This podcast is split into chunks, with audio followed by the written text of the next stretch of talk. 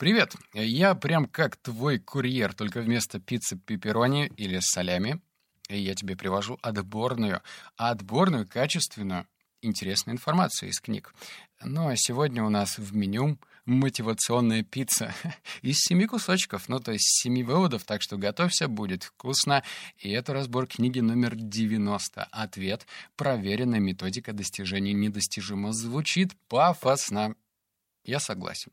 Но авторы, как мне показались, люди, которые знают, о чем говорят, я уже месяца два с половиной читаю их другую книгу «Язык телодвижения». Она клевая. Но это, знаешь, а, те книги, которые читают по одной главе. Там одна глава — это полторы страницы. Поэтому я так долго читаю. Когда-нибудь тебя ждет и этот разбор. Но сейчас давай-ка поговорим про эти выводы, которые я вытащил. Мне понравились три. Очень сильно понравились.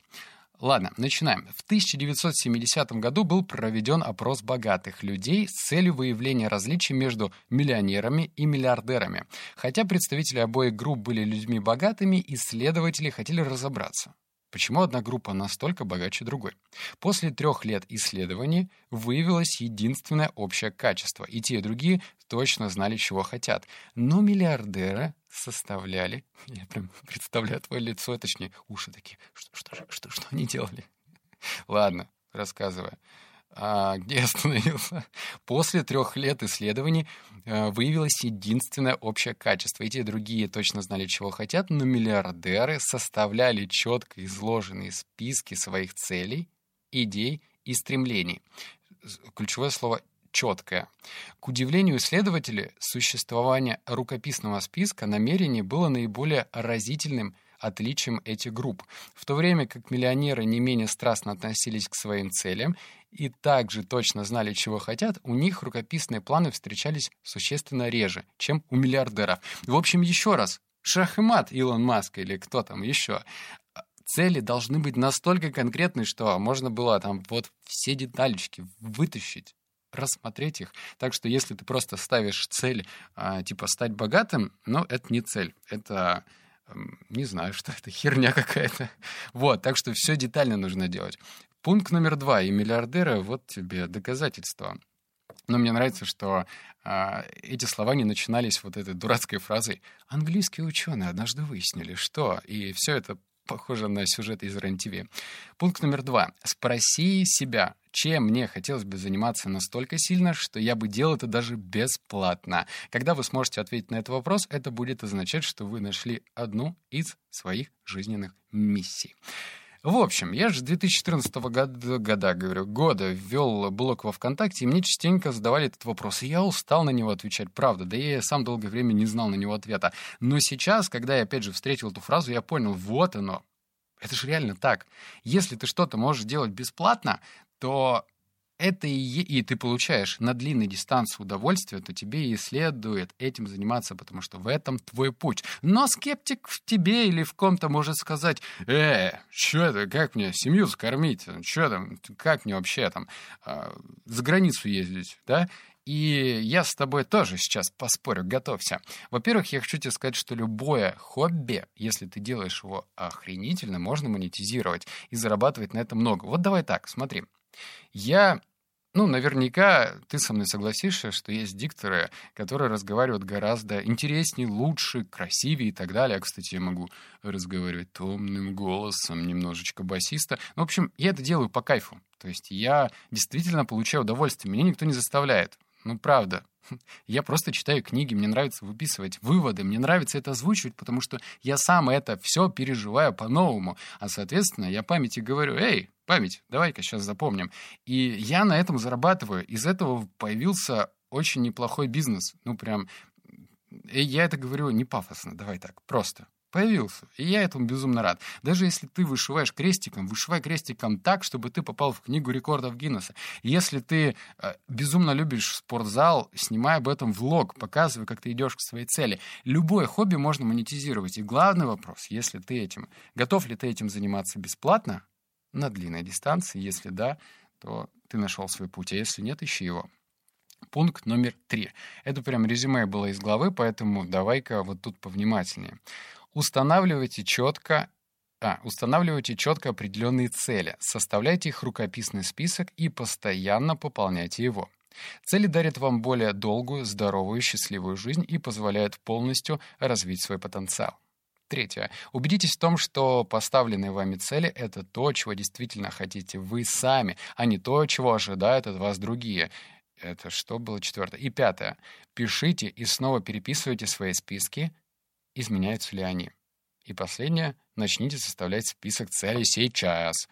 Вот. Мне этот вывод понравился, во-первых, даже про конкретику. Я всегда думал, что, ну, типа, записал цель, ну, я как обычный гражданин Российской Федерации под бой курантов и Владимира Путина. Так, все, выпили шампанское, ну, я так говорю про давнюю историю.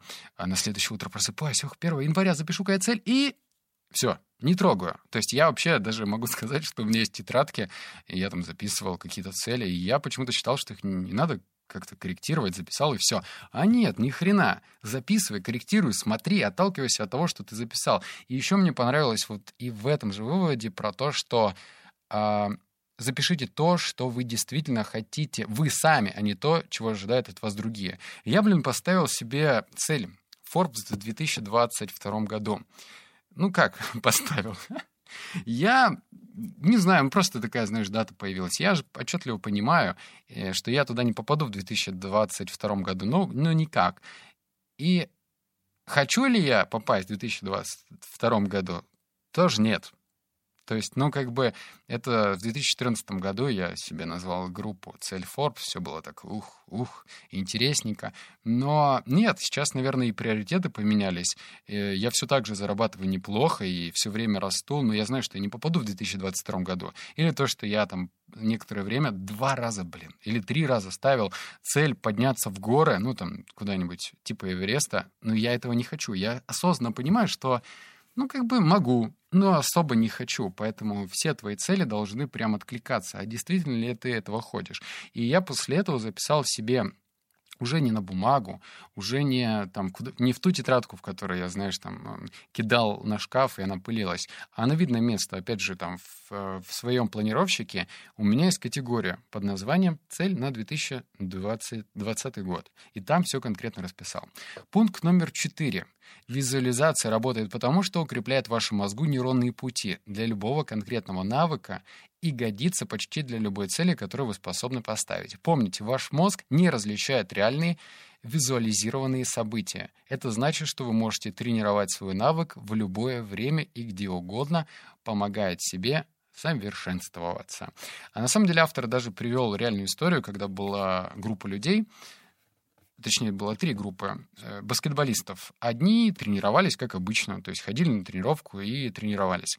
Другие вообще не тренировались, ну, просто как бы пропускали ее.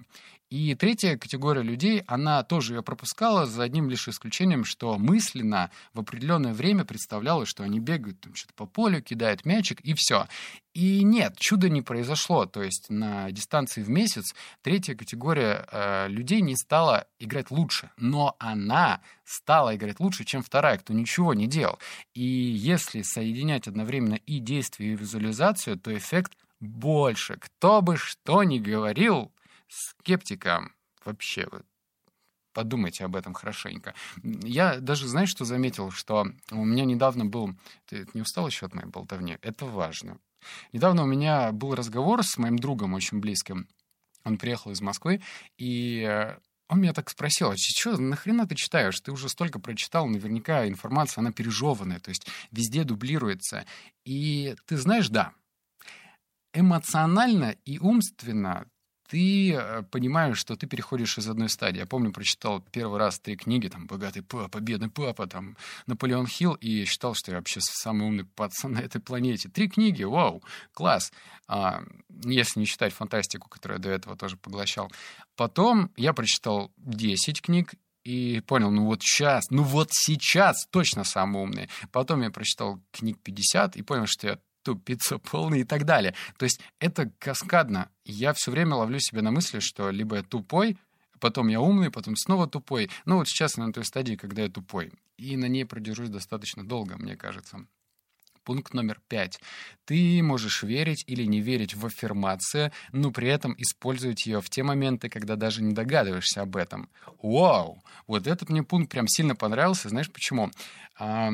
Я об аффирмации узнал из книги уже, по-моему, в самом начале, там, книга 20 по-моему, можешь посмотреть.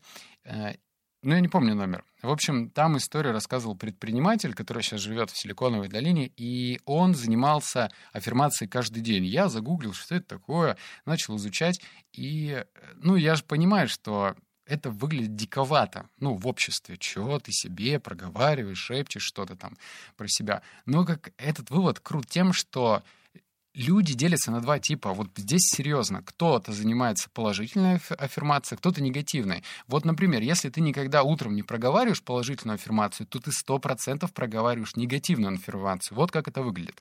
Например, если ты знакомишься с новым тебе там, человеком, ну, например, на какой-то встрече, а, а потом там и рядом с тобой твой друг, вы познакомились, что-то потрещали, а потом ты другу говоришь, блин, а как его зовут? И тут такой, а я, я тоже как бы не знаю. И вот это идет коронная фраза. Я не умею запоминать имена с первого раза. Это же аффирмация. То есть ты изначально себе проговариваешь, что я не умею. Или, например, ты опаздываешь и говоришь, я смотрел одно интервью, и там э, паренек один говорил, я все время опаздываю. Так это же есть та же самая аффирмация. Или я постоянно попадаю в пробки. Ну, да, такова жизнь, ты будешь постоянно попадать в пробки. Но если ты будешь говорить что время, допустим, у тебя будет использоваться более эффективно, то наверняка зеленый свет будет появляться в твоей жизни чаще. Нет, красный свет, он тоже будет, и пробки будут, но просто значительно меньше. Ну, либо ты переосмыслишь вообще отношение к этим вещам. Пункт номер шесть. Угу. Если ты подавлен, значит, ты живешь в прошлом. Если ты встревожен, значит, ты живешь в будущем. Если ты пребываешь в покое, значит, ты живешь в настоящем. У, мне прям пинок под задницу. Не знаю, как тебе, но вдумайся еще раз. У нас есть разные состояния. И как бы, когда тебе хреново, это тоже нормально, это часть нашего состояния. Но речь про то, когда ты понимаешь, из-за чего это состояние. Вот смотри, если ты подавлен, значит, ты живешь прошлом. Это про то, что, ну, то, что совершилось, уже совершено. Ну, то есть не надо махать кулаками после драки. Ну, вот так жизнь повернулась, ну, вот так, ну, уволили тебя, или где-то тебя кто-то обманул, кинул. Мне, кстати, получается, года два назад кинули за 10 минут на 300 тысяч. И это... Сейчас я это говорю, мне похер. Но тогда мне было действительно больновато. И если бы я все так же жил, э, ну вот этим ощущением, то я бы находился в подавленном состоянии. Если ты встревожен, значит, ты живешь будущем. Ну, встревожен это что? Вот у меня выступление, и ты, естественно, волнуешься. Или у тебя встреча с каким-то важным для тебя человеком, и ты встревожен. Но ты же живешь в настоящем. Твоя встреча, когда произойдет, она и тогда произойдет, в будущем. Так зачем ты сейчас нагнетаешь и рассказываешь о том, что... Ой, точнее, в голове прогоняешь те же самые мысли, что ты встревожен. Да расслабься, ты живи в настоящем. И этот совет до банального прост. Это, знаешь, а, история про то, что мы все и так уже знаем. Так ты делай это, делай. Вот я, например, это услышал, и меня это торкнуло. И в следующий раз, когда я буду находиться в подавленном состоянии, я буду понимать, из-за чего я в подавленном состоянии. Из-за прошлого. Если я встревожен, значит, это из-за будущего. И мне нужно заземлиться и понять, эй, мы здесь живем в сегодняшнем дне, а не завтра. Пункт номер семь. Мы уже почти закончили. А, стремитесь к желаемому, иначе оно никогда не наступит. Просите, просите, просите, иначе ответ всегда будет отрицательным. Идите вперед, иначе всегда будете топтаться на месте. Неудача — это никогда падаешь, неудача — это когда не поднимаешься на ноги. И мне больше понравился вот этот вот пункт «просите, просите, просите», иначе ответ всегда будет отрицательным. Я одно время, ну, кто не знает, у меня там 40 публикаций обо мне в СМИ, я только за одну платил, а остальные были бесплатным. И, в общем-то, мне нужны были эти публикации, я знал, что это важно для построения личного бренда и так далее.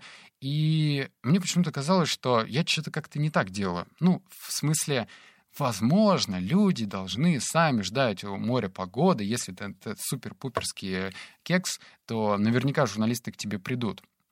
И да, и нет. Если ты действительно делаешь что-то прорывное, ну, там, открыл вакцину от чего-то, от какого-то вируса или, не знаю, что-то сделал реально вот супер крутое, то да, конечно, тебе придут журналисты. Ну, а так, если ты делаешь какие-то маленькие локальные победы, то никто о тебе не узнает, пока ты не попросишь.